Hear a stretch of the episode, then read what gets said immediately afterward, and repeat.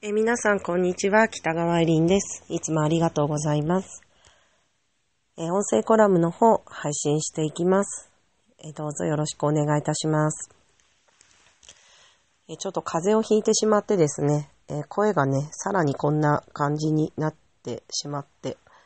えお聞き苦しいてありましたら申し訳ないです。よろしくお付き合いください。はい、え、今日のテーマですけれども、え、幸せのマイルール作りについてです。え、毎日を、えちょっぴりハッピーに過ごしていこうよというね、提案と同時にですね、え自分だけのね、幸せのマイルール、えそれも作って、同時に作っていきましょうという提案をしています。えー、もう皆さんもね、十分感じてらっしゃると思うんだけれども、これだけね、観念、価値観が多様化した時代、えー、幸せの形はもう一つではないですよね。やはりみんなそれぞれ自分が願う、えー、毎日、自分が願う幸せ、えー、自分が願う姿、形というものがあって、まあ、誰かの幸せが、まあ、別の誰かにとっては、あまり興味関心のないものだったりすることもあるわけですね。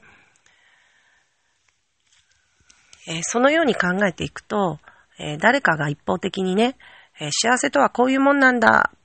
ていうふうに、まあ、押し付けるような、えー、形は不自然だし、えー、なんとなくその、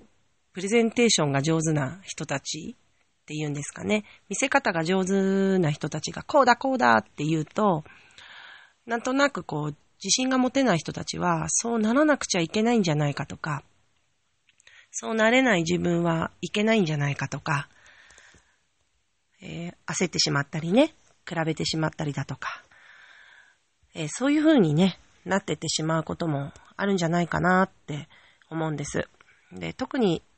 セッションでね、ご相談を受けてたりすると、やはりその、人と比べてしまってとか、えー、自分に自信が持てなくてとか、そういうご相談もありますので、えでも、誰かと比べてえー、なんていうのかな、いい悪いとか、かんなんか条件がいいとか、環境がいいとか、悪いとか、えー、そういう形でこう自分の幸せのサイズや内容を決めてってしまうとですね、その基準となっている誰かが変わったら、その幸せの基準がまた変わってってしまうんですよね。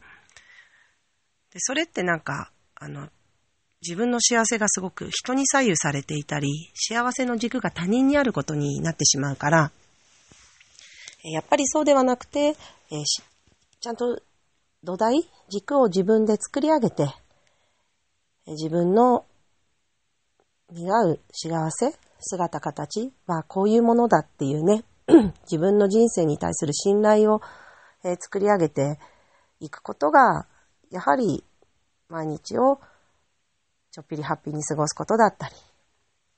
そこで自分の幸せを手にすることだったりするんではないかなと思います。えー、自分がどのような毎日が過ごせれば、え自分は幸せなのかな？どういうことを望んでいて、まあ、どういうことを望んでいないのかな？その一つ一つですね。やはり自分自身を知って、自分が何が好きで何が得意で、どんなことが嫌いで苦手で、えー、そういうこと、本当に日常の中の小さなこと、一つ一つ向き合ってですね、本当に自分が願っている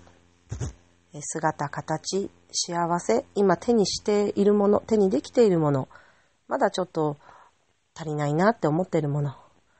えじっくりと自分の中で感じて、えそれをどのように整えていくか。何を手にすれば自分は幸せなのか。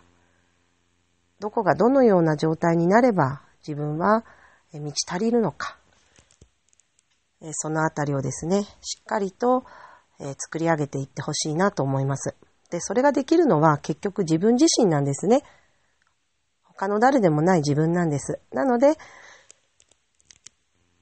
向き合うのはやはり自分自身のみ人と比べてではなくて、自分が自分の人生を作り上げていくんだ。自分の幸せを手にしていくんだ。まずはその、うん、覚悟って言うと大げさですけれども、その部分に対して、え信頼を置いていただきたいなと思っています。と、このようにですね、なんかこう皆さんに投げかけていますけれども、やはり、えー、私自身も同じです。自分の幸せは自分というか、自分の人生をこう作り上げていくのは自分だから、やはり自分自身を整えるんだ。皆さんにそうお伝えしながら、えー、自分も同じように今一つ一つ整えているところです。え、毎日をちょっぴりハッピーに過ごしながら自分の幸せの形を、えー、しっかりと自分で感じて、え手にしていく。え私の幸せのルールってこれだなっていうのをね、ぜひ、え日常の小さな中から、え見つけていっていただいて、え一つ一つ、えオリジナルの、えマイルールを、え確立していただけたらと思います。え今日もお聴きくださってありがとうございます。え北川エリンでした。